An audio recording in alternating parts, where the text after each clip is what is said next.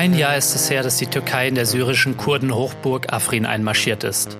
Und jetzt, mit dem Rückzug der USA, da wittert der türkische Staatschef Erdogan seine Chance, die kurdische Autonomiebewegung in Syrien endgültig zu zerschlagen. Für diese Folge von Dissens habe ich mit Kerem Schamberger gesprochen. Kerem ist pro-kurdischer Aktivist und Autor in München. Er ist im vergangenen Jahr in die autonome Region Rojava im Norden Syriens gereist und hat vor kurzem ein Buch veröffentlicht. Die Kurden, ein Volk zwischen Unterdrückung und Rebellion. Woher rührt der Konflikt? Welche Rolle spielt Deutschland? Und gibt es Hoffnung für die Kurden? Darüber habe ich mit Kerem gesprochen. Mein Name ist Lukas Andreka. Viel Spaß beim Dissens Podcast. Dissens Podcast für linke Gesellschaftskritik.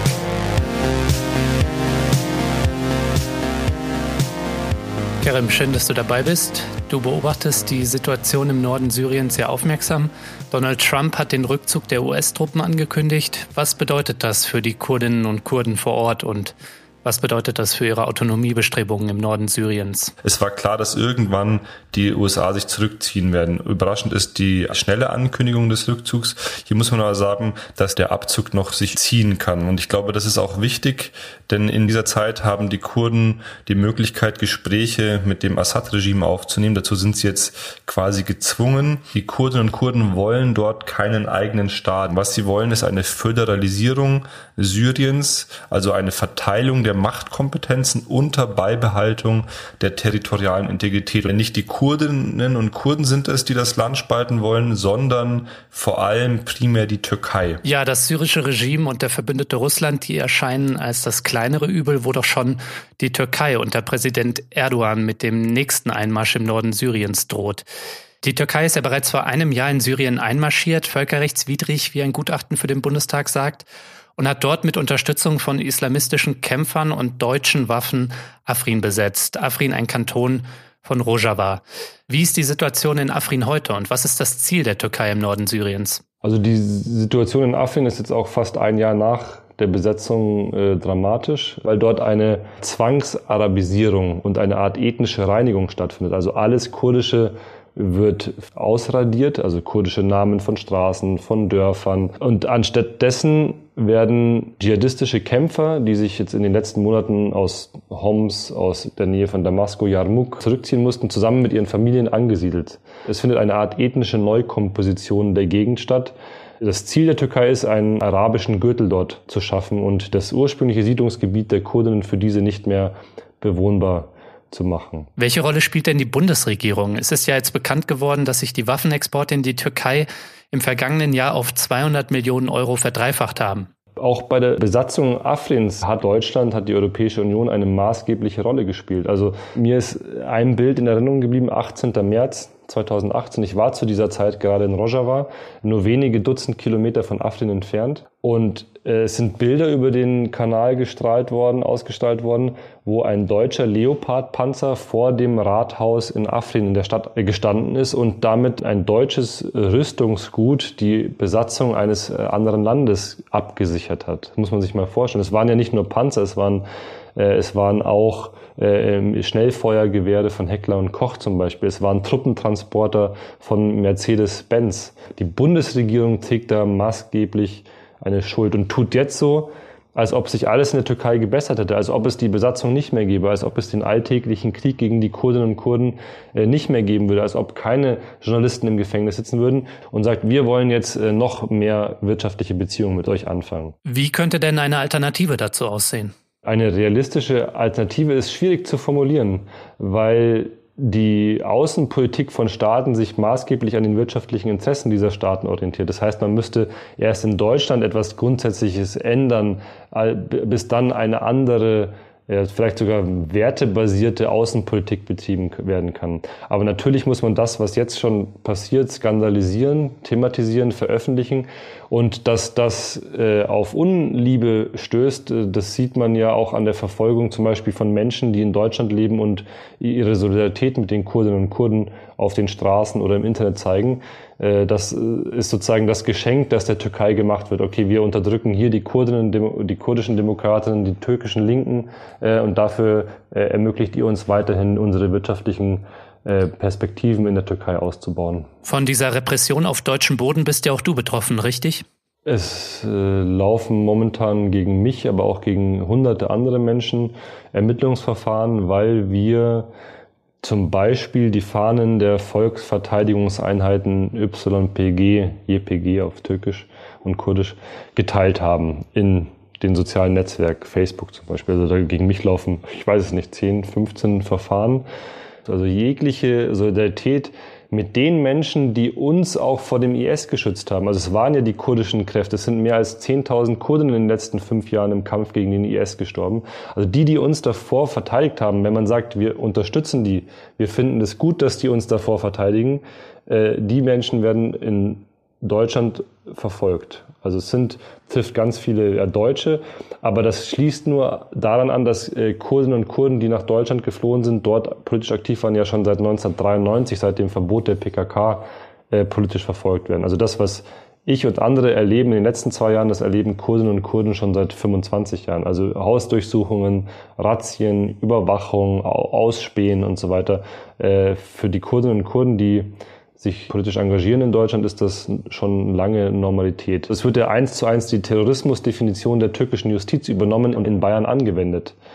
Und dafür wird halt die Gunst der Türkei gekauft und gesagt, dafür können wir ja, mit unseren 7.000, 8.000 Unternehmen dort bei euch investieren. Du hast die kurdische Arbeiterpartei PKK erwähnt. Die kommt ja ursprünglich aus der Türkei und ist in Europa und Deutschland verboten, wobei das Verbot umstritten ist.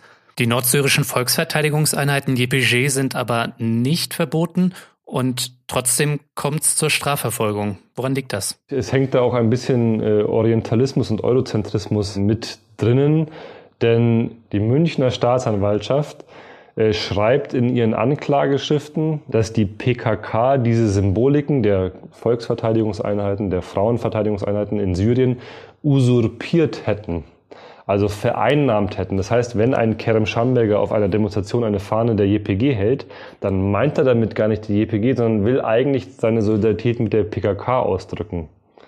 Inwiefern das einem außenstehenden Betrachter irgendwie eingänglich sein soll, das ist nochmal dahingestellt. Aber das ist sozusagen der Wahn, in dem die Münchner Repressionsbehörden sich befinden. Also dieser Begriff usurpiert, den verwenden sie ganz konkret in den Anklageschriften und in den Strafbefehlen.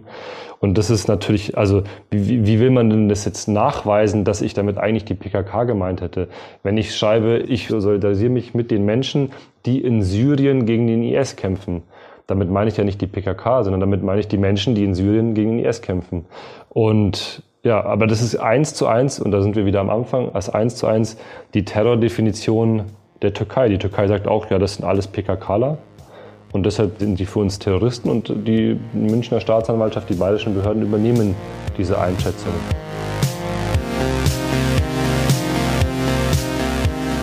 Dieser Stelle möchte ich mal eben allen Menschen danken, die Dissens bereits so kurz nach dem Start des Podcasts unterstützen. Dank euch können wir überhaupt davon träumen, Dissens dauerhaft betreiben zu können. Aber wir brauchen mehr Menschen, die sich solidarisch zeigen und dazu beitragen, dass wir gute Ideen für euch senden können. Wenn dir Dissens gefällt, du möchtest, dass es diesen Podcast weiterhin gibt und wenn du ein bisschen Geld über hast, dann werde doch auch Fördermitglied. Helfen kannst du uns schon mit 2 Euro im Monat. Alle Infos hierzu gibt's auf unserer Internetseite dissenspodcast.de. Der Link in den Show Notes. Auch diese Folge verlosen wir wieder ein Buch unter allen Dissens-Mitgliedern und denen, die es bis zur nächsten Folge werden. Und zwar das von Kerem Schamberger, Die Kurden, ein Volk zwischen Unterdrückung und Rebellion. Mach also mit, zum Start von Dissens kannst du 30 Tage kostenlos reinschnuppern. Ihr hört den Dissens-Podcast, zu Gast ist Kerem Schamberger, Autor und Aktivist aus München. Kerem, lass uns über dein Buch sprechen. Du und Michael Mein, ihr erzählt ja in dem Buch die Geschichte der Kurden und die aktuelle Situation anhand von Menschen, die sich in Deutschland mit der kurdischen Frage befassen. Wer sind diese Menschen und warum ist die Perspektive aus Deutschland wichtig? Das sind Menschen, denen die kurdische Frage zum einen in die Identität eingeschrieben ist. Also sie wurden als Kurdinnen oder auch als Türkinnen geboren. Und äh, wenn man aus dieser Gegend kommt, aus der Türkei, Nordkurdistan oder den anderen Teilen Kurdistans, dann kann man es sich nicht leisten, sich nicht mit dieser Frage zu beschäftigen, weil es oft eine Frage äh, von Leben und Tod ist. Das ist die eine Seite. Und wir haben aber auch mit deutschen und österreichischen Menschen gesprochen, die einen großen Teil ihres Lebens äh, mit dieser Frage verbringen. Also zum Beispiel mit Peter Schaber, der Journalist ist, eigentlich aus einem Vorort von Wien kommt, behütetes Elternhaus, der aber letztes Jahr zum Beispiel an der Front in Raqqa gekämpft hat, um diese Stadt äh, von den Schergen des Isla sogenannten Islamischen Staates zu befreien. Also auch wir haben uns gefragt, was bringt diese Menschen, äh, die eigentlich nichts mit der kurdischen Frage zu tun haben, dazu, sich ja im Notfall sogar ihr eigenes Leben dafür zu geben. Also diese beiden ja, Arten und Typen von Menschen haben wir gefragt. Kerim, auf deinem Blog beschreibst du dich als Internationalist und Halbtürke. Beschreib doch mal, wie kam es eigentlich dazu, dass du dich so intensiv mit der Kurdenfrage beschäftigst? Ja, in meiner Selbstbeschreibung sieht man so, dass ein Mensch multiple Identitäten haben kann. Jetzt nicht als Krankheitsbild, sondern ganz tief in seiner Identität verwurzelt. Ähm, vielleicht meine bestimmende Identität ist, dass ich mich als Kommunist bezeichne. Ähm, und wenn man sich als Kommunist bezeichnet, interessiert man sich für seine Umwelt, man interessiert, interessiert sich auch für das, was in anderen Ländern passiert, wo Unterdrückung und Ausbeutung herrscht. Und es ist natürlich äh, für die Türkei besonders zutreffend. Das ist sozusagen die politische Herangehensweise. Also welche Minderheiten in der Türkei werden unterdrückt, nur weil sie eine andere Sprache sprechen, eine andere Religion haben. Und der zweite Strang, der mich dazu gebracht hat, mich mit dieser Frage zu beschäftigen, ist, dass mein Vater aus der Gegend kommt. Also aus, er ist Türke, er kommt aus Mittelanatolien in der Nähe von Konya. Das ist die Stadt mit den tanzenden Derwischen, wo sich die Männer immer so im Kreis drehen. Dann ist es natürlich so, wenn auch aus einem deiner Herkunftsländer eine solche, ja, ein, eine solcher Mangel an Demokratie und Gleichberechtigung herrscht, da muss man sich selber noch äh, mehr damit beschäftigen und hat auch eine gewisse Verpflichtung, dies zu tun. Es gibt dann einen ganz bekannten turkmenischstämmigen Politiker, Sırrı Süreyya Önder, der auch die Demokratische Partei der Völker, die HDP, das ist so die linke Bündnispartei im türkischen Parlament, unterstützt hat. Der ist Turkmene, wie ich gesagt habe, aber er hat gesagt, solange die Kurdinnen in der Türkei unterdrückt werden, solange fühlt er sich auch als Kurde. Also ein Akt der Solidarität, zu sagen, ich bin auch Kurde, ihr müsst mich auch unterdrücken oder dieses Problem politisch lösen. Und äh, das ist auch so meine Herangehensweise. Aber dein Vater, der ist nicht kurdischer Herkunft, oder? Genau, mein Vater ist nicht kurdischer Herkunft. Das heißt, äh, wenn man sich als Türke mit dieser Frage beschäftigt und auch in, der Sinn, in dem Sinne beschäftigt, dass man sich solidarisch mit den Kurdinnen und Kurden beziehungsweise mit der kurdischen Freiheitsbewegung zeigt, dann ist man in der Türkei Vaterlandsverräter. Äh, man ist Nestbeschmutzer wie, und so weiter. Ich, das geht jetzt so weit, dass ich äh, auch aufgrund dieser Tätigkeiten seit mehr als zwei Jahren nicht mehr in die Türkei reisen kann, weil die Wahrscheinlichkeit einer Inhaftierung recht hoch ist, laut meinem Anwalt dort. Ja, das wollte ich dich gerade fragen. Vermutlich stehst du schon auf einer schwarzen Liste in der Türkei. Das kann gut sein. Ja, mein Anwalt äh, sagt, ich soll nicht mehr kommen. Es laufen keine akuten Ermittlungen oder so, aber man kann ja nicht mehr von einem Rechtssystem oder von einer unabhängigen Justiz in der Türkei sprechen. Deshalb kann man auch festgenommen werden, wenn oberflächlich gesehen kein Fahndungsgesuch, kein Ermittlungsverfahren gegen einen läuft. Äh, so weh es mir persönlich tut, äh, nicht mehr in das Land zu fahren zu können, in dem ich seit 1986 jedes Jahr war, in dem ein Großteil meiner Familie lebt. Äh, ja, das sind einfach die Konsequenzen der Aktivität und man, ich musste mich entscheiden, will ich konform sein und nicht Kritik üben und weiterhin an den Stränden des Landes Urlaub machen können oder will ich gegen diese Ungerechtigkeiten meine Stimme erheben? Und ich habe mich dann für Zweites entschieden. Lass uns noch einmal auf dein Buch zurückkommen. Die Kurden ist der Titel. Sag mal für den Laien wie mich, wer sind die Kurden? Vielleicht zu Beginn eine kurze Selbstkritik an dem Titel. Äh, es sind natürlich nicht nur die Kurden, sondern es sind auch die Kurdinnen. Das ist ganz wichtig zu erwähnen, weil in der kurdischen Freiheitsbewegung die Frau eine ganz zentrale Rolle einnimmt. Ähm, die Kurden sind eine Ethnie, die seit äh, Hunderten von Jahren, Tausenden von Jahren im Gebiet des Nahen und Mittleren Ostens leben. Äh, in einem Gebiet, das vor allem auch als Mesopotamien bekannt war. Ein Gebiet, äh, wo es zum ersten Mal, laut dem jetzigen Wissensstand, zum ersten Mal zur Sesshaftwerdung des Menschen gekommen ist. Und die Kurden leben dort seit äh, eben Ewigkeiten. Auch das, was wir als Turkvölker kennen, die sind erst vor wenigen hundert Jahren dorthin gewandert aus den äh, asiatischen Gebieten. Und die Spaltung der Kurden geht zum einen darauf zurück, dass es eine Spaltung zwischen dem Osmanischen Reich und dem Persischen Reich gab und das Siedlungsgebiet der Kurden genau auf dem Grenzgebiet lag, also dort, wo Van ist und wo Hakkari ist, also diese Grenze zwischen, die heute noch existiert zwischen Türkei und dem Iran. Und die noch größere Spaltung war nach 1918 äh, mit Sykes-Picot, mit dem Abkommen äh, über die Aufteilung des Einflussesgebietes zwischen England und, und Frankreich nach dem Ersten Weltkrieg. Dann waren die Kurden auf einmal in vier Teile gespalten, äh, obwohl es ihnen am Anfang an, anders versprochen worden ist. Also in den ersten Vertragsentwürfen stand drin, zum Beispiel in der Gründungsphase der türkischen Republik, dass den Kurden eine Autonomie zugestanden wird. Das ist aber dann fallen gelassen worden. Mm, und seitdem besteht diese Vierteilung der Kurdinnen und Kurden äh, fort. Mit Vierteilung meinst du, dass Kurden heute in der Türkei, in Syrien, im Iran und im Irak leben, richtig? Genau, heute, heute verteilen sich die Kurdinnen und Kurden auf, den, auf die Türkei, auf den Iran, auf den Nordirak, Südkurdistan auch genannt, und auf, den, auf Nordsyrien. Und man muss aber dazu ergänzen, aufgrund der Kriegssituation auch auf Europa. Also es leben mehr als eine Million Menschen kurdischer Herkunft äh, seit 20, 30, teilweise noch seit 40 Jahren in europäischen Ländern, darunter vor allem in Deutschland. Aber wenn du von den Kurden sprichst, dann sprichst du ja nicht nur von einer Ethnie, sondern es geht ja auch um einen Selbstbestimmungsanspruch, der sich ja auch in verschiedenen politischen Projekten, ähm, jetzt zum Beispiel in Rojava in Nordsyrien äußert.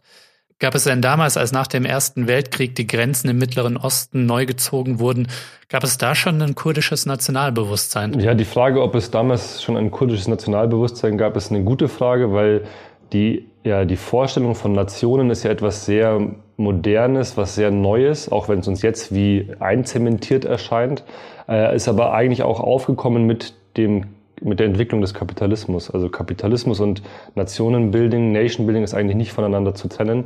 Äh, wir äh, haben die Herangehensweise von Benedict Anderson äh, an diese Frage und sagen, das sind eigentlich eingebildete Gemeinschaften, imagined communities, so bezeichnet Benedict Anderson das, die vor allem durch eine gemeinsame Sprache und auch durch gemeinsame Medien, also Benedict Anderson war, sagt, es waren damals vor allem Zeitungen, aber heute ist es Internet, Satelliten-TV, dass durch das, also Sprache und gemeinsame Medien, das ein gemeinsames Verständnis von Nationen hervorbilden, hervorbringen, aber eigentlich äh, alles nur ja, etwas Eingebildetes ist. Also etwas, das nicht wirklich existiert. Also nicht, wir kennen, ich als deutscher Staatsbürger kenne nicht alle anderen deutschen Staatsbürger, die Kurdinnen und Kurden kennen sich auch nicht alle untereinander. Das heißt, es ist etwas in unseren Köpfen existierendes, aber nicht greifbares. Um die Unterdrückung der kurdischen Bevölkerung etwa in der Türkei zu verstehen, muss man, das habe ich beim Lesen eures Buches gelernt, weit in der Zeit zurückgehen, bis zum Zusammenbruch des Osmanischen Reiches. Erzähl mal, was hat äh, die Situation der Kurden heute mit der Gründung der modernen Türkei, also dem Nationalstaat Türkei zu tun? Man muss schauen, was war der Ausgangspunkt, als das Osmanische Reich sich immer weiter aufgelöst hat. Also es waren äh, ganz viele verschiedene Identitäten, Ethnien, religiöse äh, Konfessionen, die dort zusammengelebt haben, mehr oder weniger schlecht. Und die Erfahrung war jetzt die, dass eine äh, ein Teil nach dem anderen des Osmanischen Reich abgebröckelt ist, sich für Unabhängigkeit erklärt hat oder sogar ähm, äh, von äh, imperialistischen da Staaten besetzt worden ist, vor allem nach dem Ersten Weltkrieg. Und äh, Mustafa Kemal, einer, einer der äh, Staatsgründer der türkischen Republik, äh, hat äh, versucht, eine neue Identität an die alte osmanische, an die, an die Stelle der alten osmanischen Identität zu setzen. Und es war eine sehr vereinheitliche Identität. Er sagt, alles muss türkisch sein. Dabei gab es, also ich, das ist etwas sehr ketzerisches, wenn man das so sagt wie ich, aber etwas wie türkisch sein oder Türkentum gab es eigentlich in dem Sinne nicht. Das ist etwas Erfundenes, sehr, sehr Neues. Und, aber um die Leute auf diese ähm, ja, Identität die, äh, einzuschwören, ähm, wurde gesagt, es gibt, es ist nur erlaubt, Türke zu sein, es ist, ist nur erlaubt, eine Sprache zu sprechen, es ist nur erlaubt, eigentlich einem äh, Islamverständnis, und zwar dem sunnitischen Islamverständnis zu folgen. Ähm, und alles, was nicht in dieses Korsett gepasst hat, also zum Beispiel Kurden, die eine ganz andere Sprache sprechen als die Turksprachen, oder Aleviten, eine andere Religion als der sunnitische Islam, sondern eine ganz eigenständige Religion, das wurde ähm, ja versucht zu assimilieren und wenn es sich nicht hat assimilieren lassen, wurde es vernichtet. Das ist schon davor passiert, also auch in den Zehnerjahren, äh, als, die, als der Völkermord an den Armeniern stattgefunden hat. Das ist passiert, als christliche Türken rausgeworfen worden sind aus der Türkei und nach Griechenland gehen mussten und muslimische Griechen aus Griechenland rausgeworfen sind und in die äh, Türkei umsiedeln mussten. Also diese äh, es fand eine Vereinheitlichung der Identität statt und das war teilweise sehr, sehr brutal, sehr, sehr blutig. Das hat äh, zur Vertreibung von Hunderttausenden Menschen geführt in den 20er Jahren, äh, vor allem von Kurdinnen und Kurden. Also entweder wurden sie umgebracht oder sie wurden in die Städte vertrieben. Ähm, das ist aber bis heute nicht aufgegangen. Also in den 60er Jahren äh, können noch äh, äh, drei von vier Kurden immer, nicht die, immer noch nicht die türkische Sprache zum Beispiel. Mhm. Also dieser Versuch der Assimilierung, der seinen Höhepunkt 1937, 38 in Dersim, eine von alevitischen Kurden besiedelte Gegend, äh, gefunden hat, äh, damals sind 30, 40.000 Menschen umgebracht worden, hat nicht das Ergebnis gehabt, das eigentlich gewollt war, sondern die Leute haben trotzdem gesagt, wir sind Kurdinnen und Kurden und sprechen unsere eigene Sprache. Mustafa Kemal Atatürk, das war ja der Begründer des türkischen Nationalstaats und er wird bis heute dafür verehrt. Und der Kemalismus, also die Gründungsideologie des modernen türkischen Nationalstaats, der erscheint vielen im Westen angesichts von ja, Erdogans aggressiven Großmachtsfantasien als wünschenswerter. Du beschreibst in deinem Buch aber, dass bereits im Kemalismus die Unterdrückung von Minderheiten angelegt ist. Wieso? Also der, der kemalistische Laizismus und Säkularismus ist ein äh, Pseudo-Laizismus. Es hat also nicht eine Trennung von Staat und Religion stattgefunden, sondern eine Verstaatlichung von Religionen. Der Staat hat in den Ende der 20er Jahren, auch mit der Gründung von Dianet, der Religions, Religionsbehörde, die bis heute aktiv ist, hat definiert, was das Islamverständnis der Bevölkerung zu sein hat und was nicht. Also es war eine Verstaatlichung von Religionen. Und äh, interessanterweise kann man sagen, dass Erdogan 2001, 2002 genau mit äh, andersrum, wie du es gerade in der Frage formuliert hast, angetreten ist. Er hat gesagt, es gibt in der Türkei verschiedene Ethnien, es gibt in der Türkei verschiedene Konfessionen. Das war ein Zugeständnis vor allem auch an den Westen, an die Europäische Union, äh, deren Unterstützung er brauchte im Kampf gegen die kemalistische Elite Anfang der 2000er Jahre. Was wir jetzt aber sehen, ist, dass äh, vor allem nach dem Militärputschversuch vom Juli 2016, aber auch schon davor, es wie schon gesagt worden ist, ein Zurück zu den Werkseinstellungen gibt. Also Erdogan spricht jetzt in jeder zweiten Rede auch wieder von ein Volk, ein Land, ein Fahne, eine Fahne, eine Sprache. Also es so, als ob das äh, kemalistische Staatsverständnis wieder in ihn in ihm zu finden wäre. Jetzt vielleicht nochmal ergänzt durch eine, einen islamischen Part. In der Türkei sah es ja lange nach einer Annäherung zwischen Staat und der kurdischen Minderheit aus.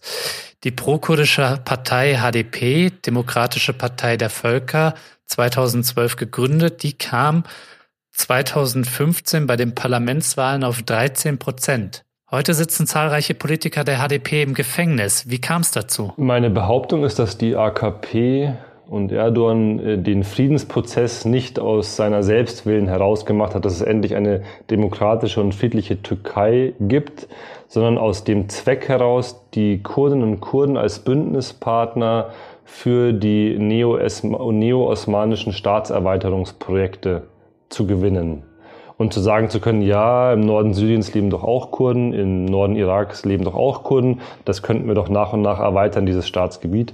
Das, was wir jetzt auf militärische Art und Weise in Afrin oder Jarablus und Assas in Nordsyrien erlebt haben mit der türkischen Besatzung dort. Gleichzeitig das zweite Kalkül war, also erstens die Kurdinnen und Kurden für sich zu gewinnen, auch als Wählerinnen für die AKP. Und zweitens damit die kurdische Freiheitsbewegung zu schwächen. Zu sagen, ja, wir sind doch jetzt demokratisch, wir öffnen uns euch doch. Es gibt gar keinen Grund mehr, äh, die PKK oder ihr nahestehenden Organisationen zu unterstützen. Und beides hat nicht funktioniert. Also es gibt im, im März 2015 gibt es einen historischen Ausspruch von Selahattin Demirtas, der war damals Co-Vorsitzender der HDP und Spitzenkandidat für die Parlamentswahlen, die am 7. Äh, Juni 2015 stattfinden sollten. Und er hat gesagt, es war eine, eine, äh, historische Fraktionssitzung der HDP-Fraktion und er hat gesagt, äh, äh, Erdogan, wir werden dich nicht zum Präsidenten machen und hat damit dann den Ideen oder den Hoffnungen, die Erdogan in die Kurden gesetzt hat, ein, eine Abfuhr erteilt. Und das war äh, sozusagen für Erdogan das Zeichen, okay, wir müssen umswitchen. Was dann noch passiert ist, im, am 7. Juni bei den besagten Parlamentswahlen ist die HDP das erste Mal in Fraktionsstärke ins Parlament eingezogen. Davor waren es nur durch war sie durch unabhängige Kandidaten repräsentiert. 13 Prozent der Stimmen. Man muss wissen, es gibt eine 10 Prozent Klausel, eine sehr antidemokratische. Die wurde das erste Mal überwunden seit fast 40 Jahren. Und äh, damit war auch die absolute Mehrheit der AKP futsch und sie war oder wäre gezwungen gewesen, sich einen Bündnispartner zu suchen. Und schon in den Monaten davor, also eigentlich seit diesem Spruch im März, wir werden dich nicht zum Präsidenten machen, hat die AKP an einem, einem, einem, einem anderen Konzept gearbeitet.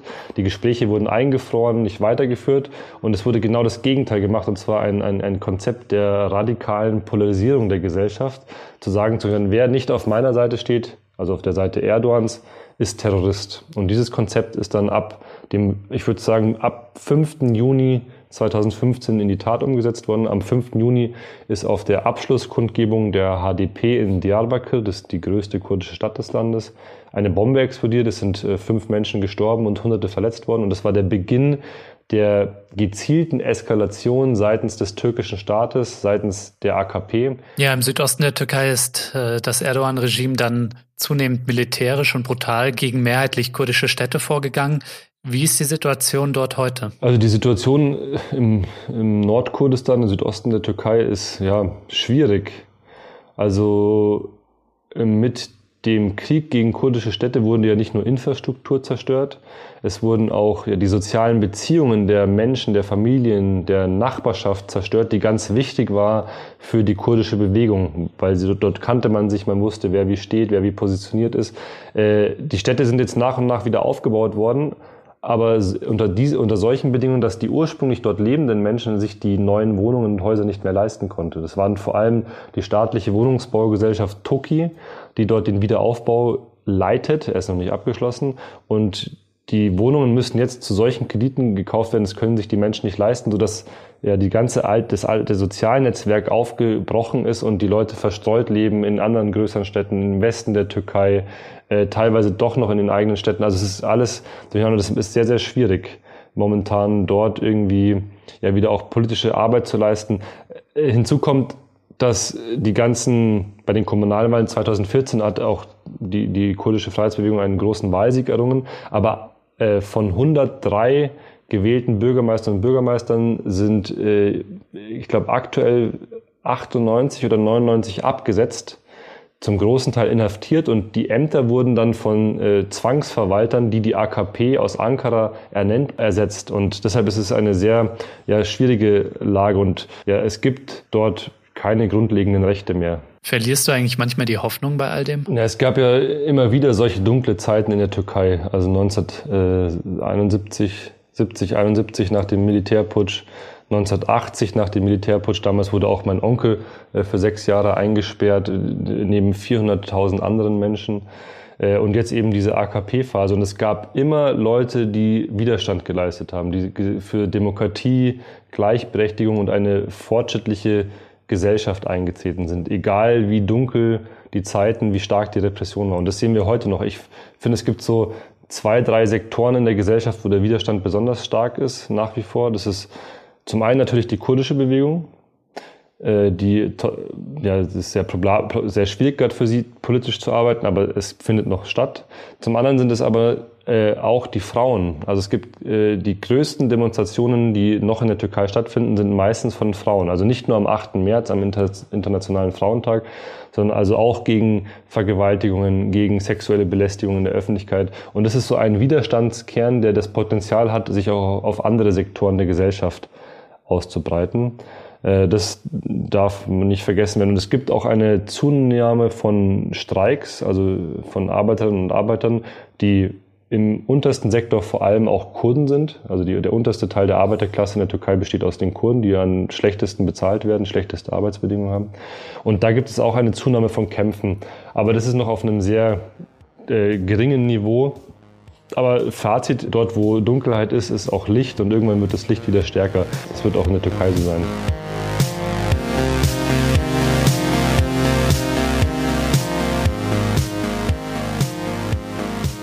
Gegen Ende deines Buches wirst du dann auch noch selbst zum Protagonist. Ich hatte es ja gar nicht mehr erwartet, denn du bist selbst nach Rojava gereist und schilderst dann deine Erlebnisse dort.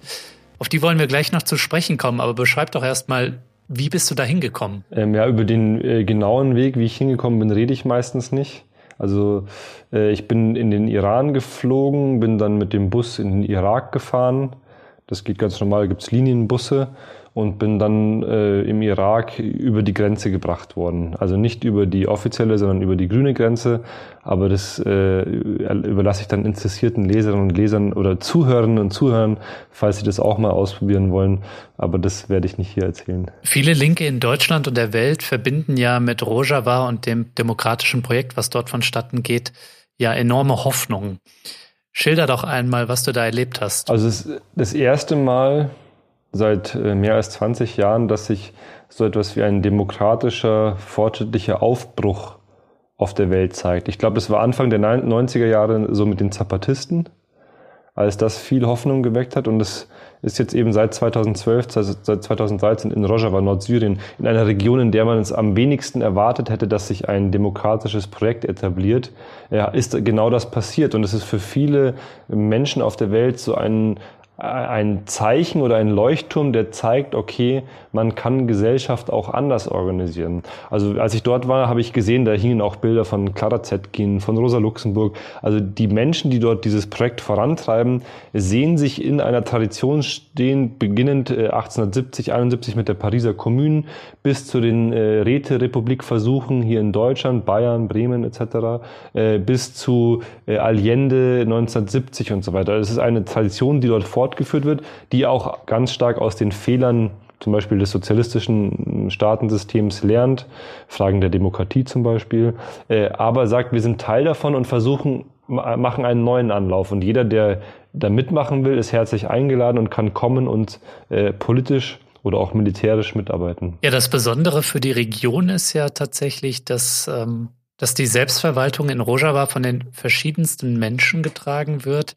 Und dass daran verschiedenste Konfessionen und verschiedenste Ethnien beteiligt sind. Das ganze Projekt ist natürlich nicht widerspruchsfrei. Also es, wir haben es hier mit einem Land zu tun, das seit sieben Jahren im Krieg ist.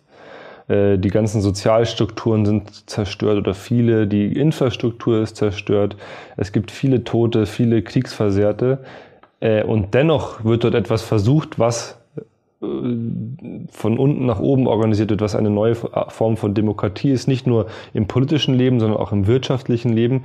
Und äh, das Ganze basiert natürlich auch auf der Zusammenarbeit der, des bunten Bevölkerungsmischmasches, den es gibt. Es gibt ja nicht nur Kurdinnen dort, es gibt dort auch Araberinnen, es gibt dort äh, Aleviten, es gibt dort Esiden, es gibt dort Christen, es gibt dort Tscherkesen, es gibt also so viele verschiedene Ethnien und Religionen, das ist äh, wirklich beeindruckend. Und das Ganze wird eben nicht mehr wie in einem zentralistischen Einheitsstaat als potenzielle Bedrohung der eigenen, der eigenen dominanten Identität wahrgenommen, sondern es wird gesagt, das ist unser Reichtum. Aufgrund diese, auf Grundlage dieses Reichtums organisieren wir uns. Also zum Beispiel ganz praktisch, derjenige, der mich nach dem Grenzübertritt, nach dem ominösen abgeholt hat, war ein, äh, ein JPG-Kämpfer, der assyrischer Christ war, der in seinem Wagen ein großes Kreuz hängen hatte. Oder wenn man durch die Stadt Derik, die ist in Ostkurdistan, in der Nähe von, äh, von Südkurdistan, fährt, da steht an jeder Ecke Kirchen. Sehr schöne Kirchen auch. Also äh, von den verschiedenen christlichen Ausprägungen, die es so in der Vergangenheit gegeben hat. Also da, da leben ja viele sogenannte Urchristen, die die christliche Lehre am reinsten vertreten. Ich kenne mich da jetzt nicht so aus, aber ja, also aramäische Christen, chaldäische Christen, assyrische Christen und so weiter und so fort. Also ja, es war äh, und das funktioniert mal mehr oder mal weniger gut. Die Grundlagen für eine Zusammenarbeit sind gegeben und es beteiligen sich auch immer mehr Menschen.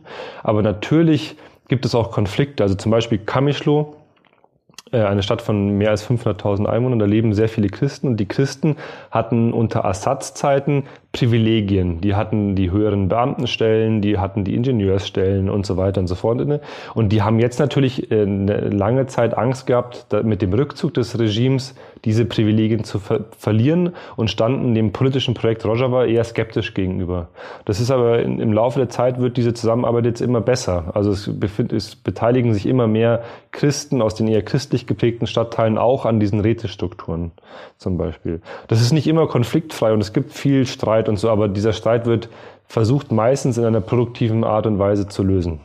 Und das ist spannend zu sehen. Was sind denn zum Beispiel ideologische Gemeinsamkeiten bei all dieser Verschiedenheit? Also worauf beziehen sich die Leute gemeinsam? Also die Gemeinsamkeiten sind, dass sie einen, äh, einen gemeinsamen Inspirator haben. Also Abdullah Öcalan, der 1978 die Arbeiterpartei Kurdistans mitgegründet hat, der seit 1999 in Isolationshaft auf der Gefängnisinsel Imrale in der Nähe von Bursa bei Istanbul äh, einsitzt und der seit 99 auch äh, eher zu, zu, einem Theoretiker geworden ist und äh, hunderte Seiten von theoretischer Literatur über die Geschichte der Kurden, über demokratische, sozialistische Politik heute geschrieben hat, der eine Art Blaupause oder ein, eine, eine, Theorie, ein theoretisches, eine theoretische Schablone entwickelt hat, die momentan versucht wird, im Norden Syriens in die Realität umzusetzen. Also Stichwort demokratischer Konföderalismus, äh, ein Zusammenleben, das nicht auf Ausgrenzung, nicht auf exklusiven Identitäten beruht, sondern auf dem demokratischen Zusammenleben in der Vielfalt, also von verschiedenen Konfessionen, von verschiedenen Ethnien, von verschiedenen politischen Überzeugungen auch. Und das ist die, das Gemeinsame. Dafür kämpft auch die PKK, aber eben in der Türkei und in den Bergen äh, Nordkurdistans.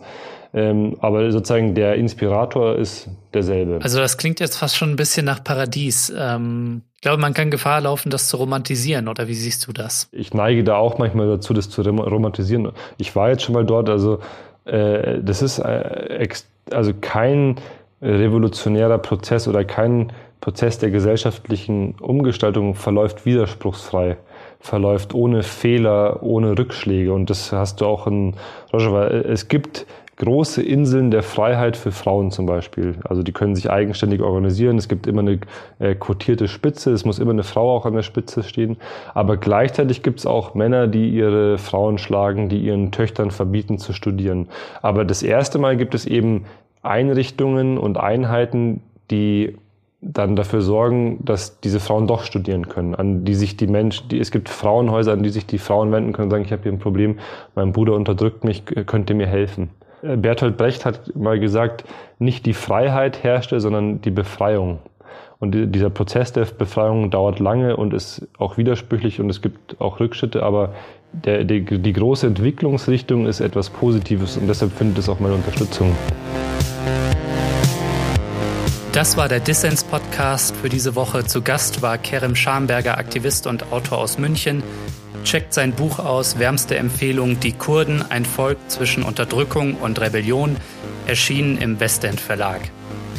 Ihr wollt mehr von Dissens, wie ihr uns abonnieren könnt und wie ihr unsere Arbeit unterstützen könnt? Dazu gibt es alle Infos auf unserer Internetseite dissenspodcast.de. Wir freuen uns über Kommentare und Anregungen. Danke fürs Zuhören und bis nächste Woche.